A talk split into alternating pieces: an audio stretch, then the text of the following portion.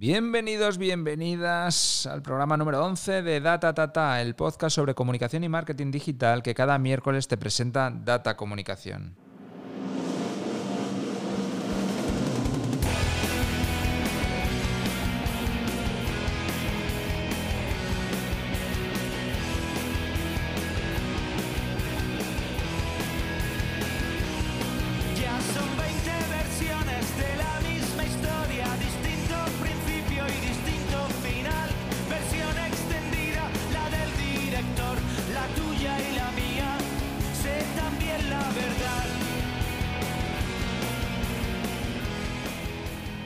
Hoy es un programa especial porque cierra el año, un año que para casi todo el mundo ha sido horrible. Tengo que reconocer que para Data Tata no ha ido mal, pero tengo ganas de que empiece el 2021, iniciemos etapa nueva.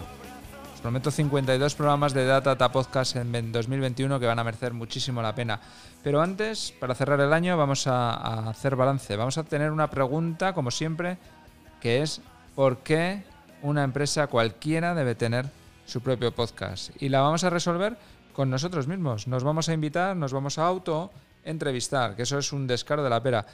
Pero eh, vamos a hacer un programa en el que vamos a responder a esa pregunta y vamos a hacer un poco balance de lo que ha sido nuestros dos primeros meses. Os vamos a contar un poco qué hemos aprendido publicando Data Podcast.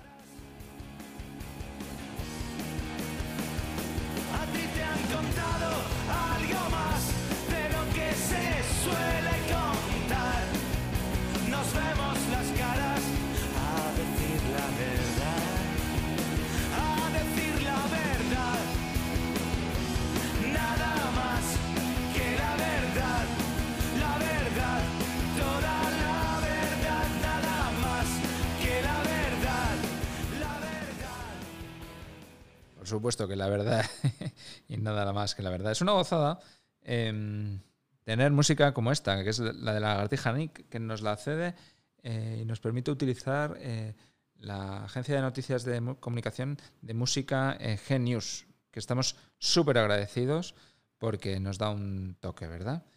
Em, entonces, bueno, venga, vamos a empezar un poco a entrevistarnos a nosotros mismos. Vaya descaro. A ver, primera pregunta. ¿Por qué comenzaste a publicar un podcast? bueno, para aprender a, publicar un podcast fue lo, primero, ¿no? Eh, se acaba de ver un poco cómo estamos mejorando cada día a día, nos ha costado meter el audio. Luego lo, creo que no lo voy a arreglar con Audacity porque no, porque no merece la pena, pero sobre todo se aprende haciendo. Siempre se aprende a hacer cosas y siempre se mejora si haces.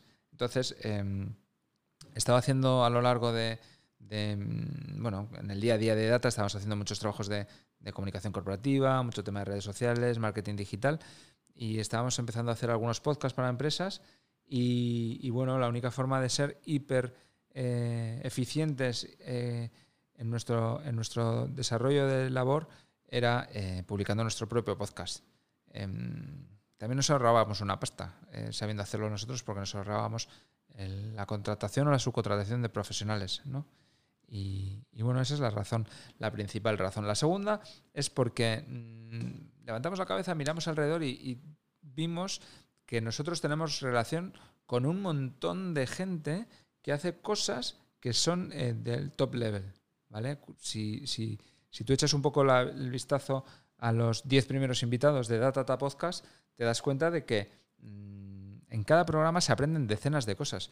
Porque hablamos con gente que tienen muchas cosas que, contar, pero no porque son estudiosos o porque se han empollado un libro, sino que son gente que eh, tiene muchas cosas que contar desde la experiencia. Entonces, era gente con la que eh, nos apetecía compartir un ratito, nos inventamos una excusa que es Data Podcast y les llamamos y con ellos establecemos conversación, sacamos aprendizajes para nosotros mismos y para todos. Y entonces, pues bueno, vimos que tenía eh, doble sentido y nos lanzamos. Ahora, ¿te arrepientes? Ah, que me voy a arrepentir. Que me voy a arrepentir, es lo mejor. Bueno, hay que currar, ¿eh? Se curra un montonazo. Pero, em, bueno, ¿me arrepiento cuando me escucho un podcast? Pues sí, porque me doy más vergüenza que la pera, pero, pero primero, me está sirviendo como plataforma de relación.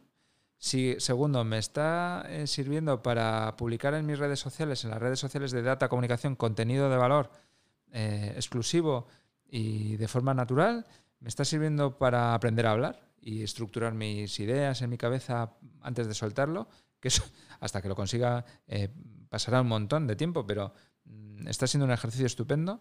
Eh, me está trayendo tráfico a la web. Eh, no, lo sé, no veo más que un montón de ventajas a, publicar este podcast, así que arrepentirme ni de lejos. Además de Datatata, ¿qué otros podcasts escuchas?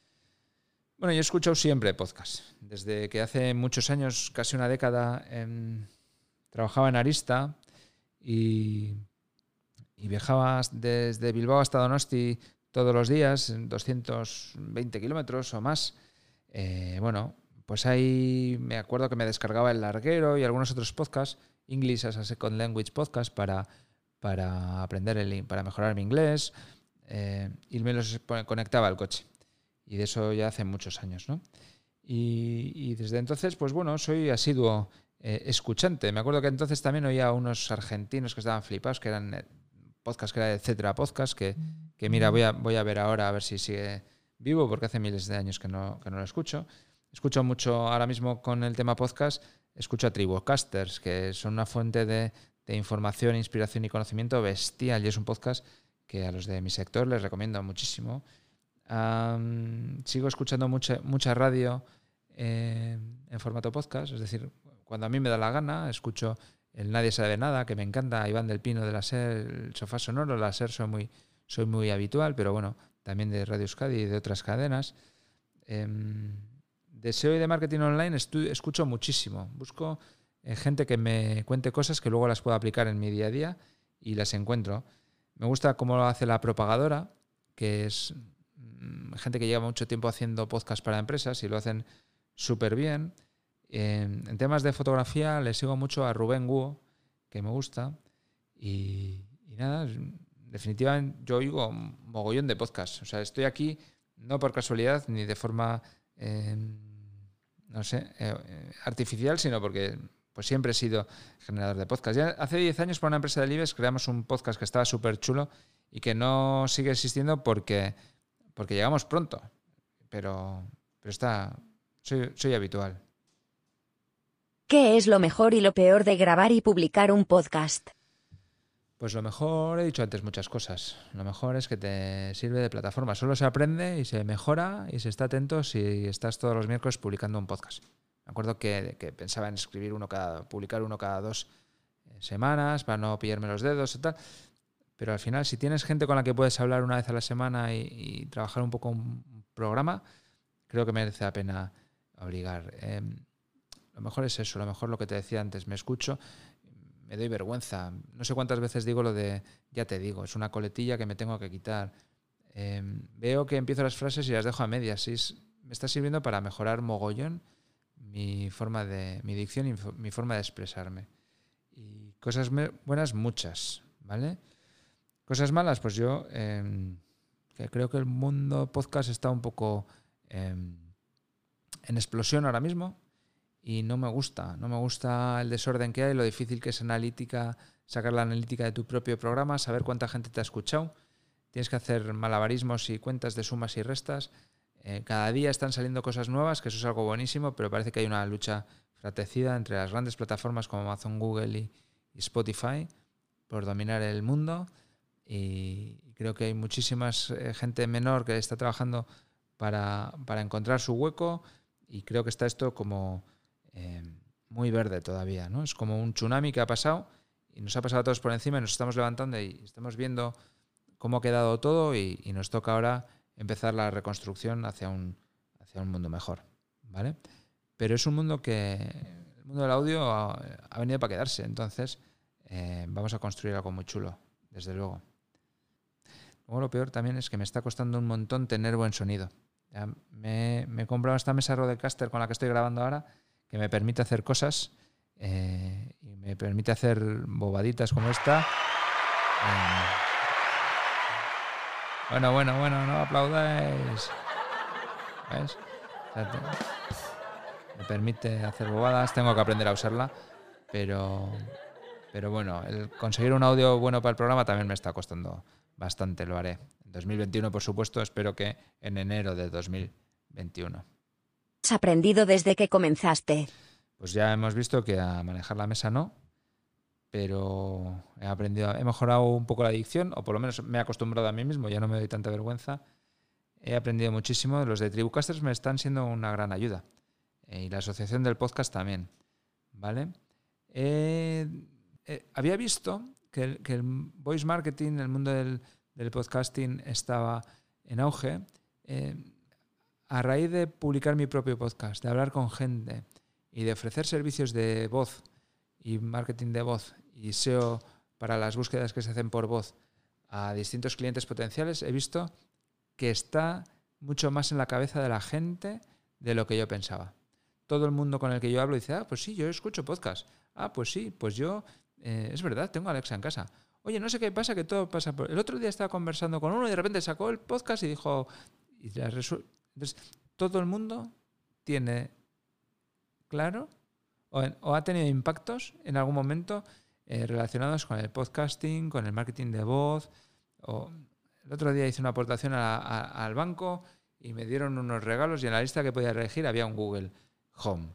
en la tele hay anuncios que preguntan cosas a Alexa. Es decir, esto está súper en ebullición y yo he aprendido un poco a, manejarme eh, dentro de, algo que desde luego no, no, creo que sea una tendencia ni una moda pasajera, sino que es algo eh, que a todos los directores y directoras de marketing y comunicación nos va a influir de forma muy relevante en nuestro trabajo a corto plazo. ¿Crees que todas las empresas y organizaciones deberían publicar su podcast? Pues solo aquellas que quieran hacerlo, ¿vale? No porque esté de moda, no porque cada vez vaya más, pero que quien le encuentre em, sentido y se sienta motivado para publicar su podcast debería empezar ya mismo, ¿vale? porque es muy útil. Todas las organizaciones, eh, no todas las organizaciones son interesantes para todo el mundo, em, pero todas las, todas las organizaciones, las empresas, las instituciones, los clústeres tecnológicos de innovación o de lo que toquen, son interesantes para alguien. Y con ese alguien es con quien deben establecer relación o conversación, porque de la conversación no puede salir nada malo. Entonces, crear un podcast es una forma de crear comunidad bestial, en un formato que luego además tiene grandes ventajas a todos los niveles. Entonces, mm, la respuesta es sí. Podcast de comunicación público en Evox o en Spotify, o podcast que solo se distribuye a través de canales propios, o podcast orientado solo a los trabajadores, eh, es decir, como herramienta de comunicación interna. Pero sí, sí, a todos os recomiendo que lo vayan probando. ¿Y cómo les recomiendas que empiecen? Primero, encontrando el objetivo que van a tratar de conseguir publicando un podcast. ¿Vale? Em, si no, si alguien no, siente curiosidad pero no lo termina de entender, que me llame y que hablamos. ¿Vale? Después, em, trabajando la, un contenido en formato audio que le ayude en su posicionamiento eh, orgánico. ¿Vale? Cuando tú, me, voy a explicar. Cuando, cuando una persona eh, utiliza el teclado para buscar en Google, eh, busca utilizando palabras clave. Por ejemplo, eh, hotel, aeropuerto Málaga. Y, eso trabaja su SEO, sus contenidos, su estructura web, su actividad digital, pensando en posicionar en algunas palabras clave que para él son relevantes. Pero cuando alguien busca en, en Google utilizando la voz, a través de Siri, a través de Cortana, Bixby, Alexa o lo que toque, eh, utiliza lenguaje natural. Yo siempre digo que mi suegra, cuando le habla a Alexa, le da las gracias o le pide por favor. ¿no? Es, Alexa, ponme música de los panchos, por favor. O Alexa, para, gracias. O buenas noches, Alexa, ¿no? que te da súper buenos resultados, que es súper gracioso. Entonces, si usamos buscando el lenguaje natural, las palabras clave ya no, ya no tienen tanto sentido.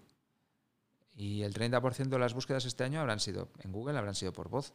30% mínimo. Las estimaciones al principio de año hablaban de 50. Entonces, si eso es así, eh, a cualquier organización le invitaría a crear contenidos en formato audio orientados a pelear para las búsquedas que se realizan por voz. Pregunta-respuesta y en un formato pues eso, que se pueda oír y distribuir a través. O sea, el formato audio es muy fácil de crear, muy barato y muy fácil de distribuir. Y de posicionar. Entonces, eh, crearía formato, es una posibilidad muy buena para crear formato en formato audio, contenido en formato audio orientado a mejorar las búsquedas eh, que se realizan haciendo la voz. ¿Cómo ves el mundo podcast en uno o dos años? Bueno, pues en uno o dos años lo veré más ordenado. Como he dicho antes, yo creo que está un poco esto como si nos hubiera pasado el tsunami, que como nos han confinado, todo el mundo ha empezado a escuchar podcasts, las grandes plataformas han empezado, han decidido que van a pelear por, el, por, dominar este formato. Eh, Spotify, o no, Amazon ha comprado ¿no? podcast.com y se ha puesto a luchar por ello. Spotify parece que está ganando la batalla desarrollando muchísimas cosas y dando mucha visibilidad al formato podcast dentro de la plataforma. Eh, Google ha sacado herramientas de analítica y, seguro que Google Podcast eh, tiene unos niveles de posicionamiento privilegiados. Entonces, ahora todo el mundo está sacando cosas y Evox está luchando fortísimo, eh, todos. Entonces lo veré un poco más desordenados. Está la gente lanzándose a, lanzar podcast. Eh, pues un poco, en, muchos veo lanzar por lanzar. Y, creo que esto se irá ordenando solo y creo que en dos años estará todo bastante mejor y, será más coherente.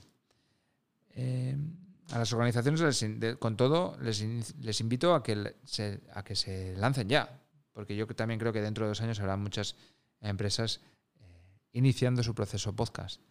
Entonces, el que empiece ahora eh, conquista el castillo y luego ya solo lo tendrá que defender. ¿Mundo del marketing de voz? El mundo del, marketing de voz, pues mm, en la misma línea.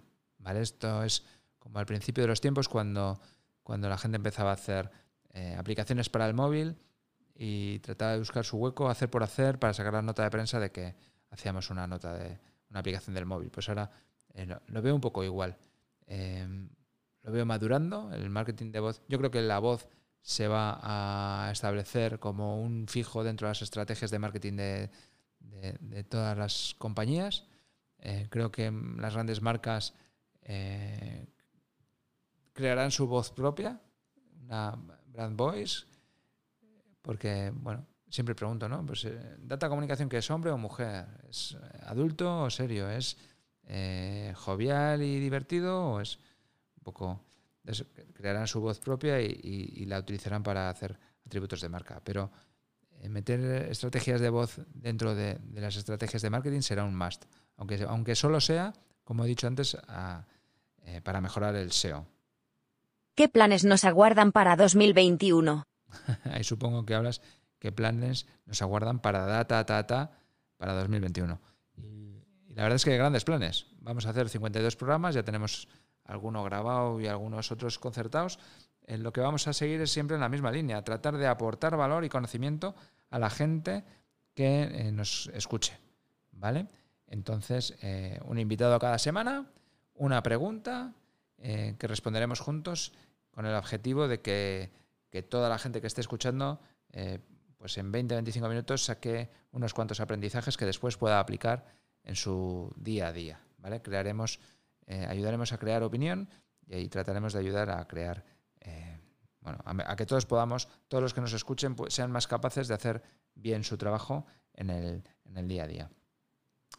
Y, eso es un poco eh, que tengo. No voy a avanzar grandes planes porque, bueno, vamos a hablar con Carlos, que es el DIRCOM en enero, vamos a hablar con Carlos, que es el DIRCOM de, de Iberdrola, que es un fenómeno, y le vamos a preguntar si si todas las empresas deberían trabajar bien las redes sociales. Y vamos a hablar con eh, Luis Mongemalo, que es un tío que a mí me cae estupendamente, es un canalla, lo hace súper bien. Y le vamos a preguntar a ver si, a ver si hay que ser un canalla o, cómo hay que comunicar para vender más. Entonces, bueno, esas son dos cositas que os podemos avanzar, pero, pero habrá muchísimas más. Espero que, que me acompañéis ahí.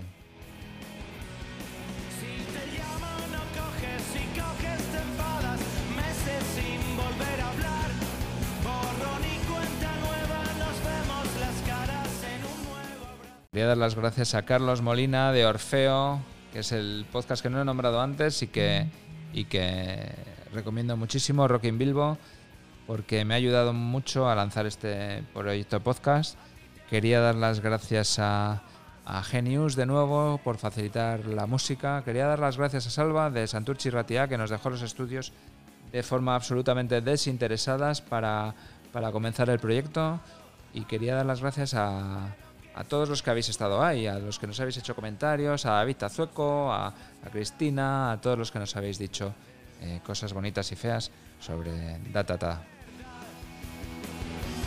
Nada más que la verdad, la verdad, toda la verdad, nada más que la verdad, la verdad. También nos gustaría pediros un favor y es que en el 2021 vamos a comenzar a trabajar un poco de forma más estructurada la difusión de nuestro podcast. Ya nos sentimos cómodos con lo que hay y queremos crear comunidad. Entonces, por favor, suscribiros. Si estáis escuchándonos en Google News, ponernos estrellitas. O Google Podcast, quería decir. Si nos estáis escuchando en Spotify, en iVoox, suscribiros. Contarle a vuestros amigos, hacer un comentario. Necesitamos un poco juntarnos gente que entre nosotros tengamos cosas que hacer y cosas que contar.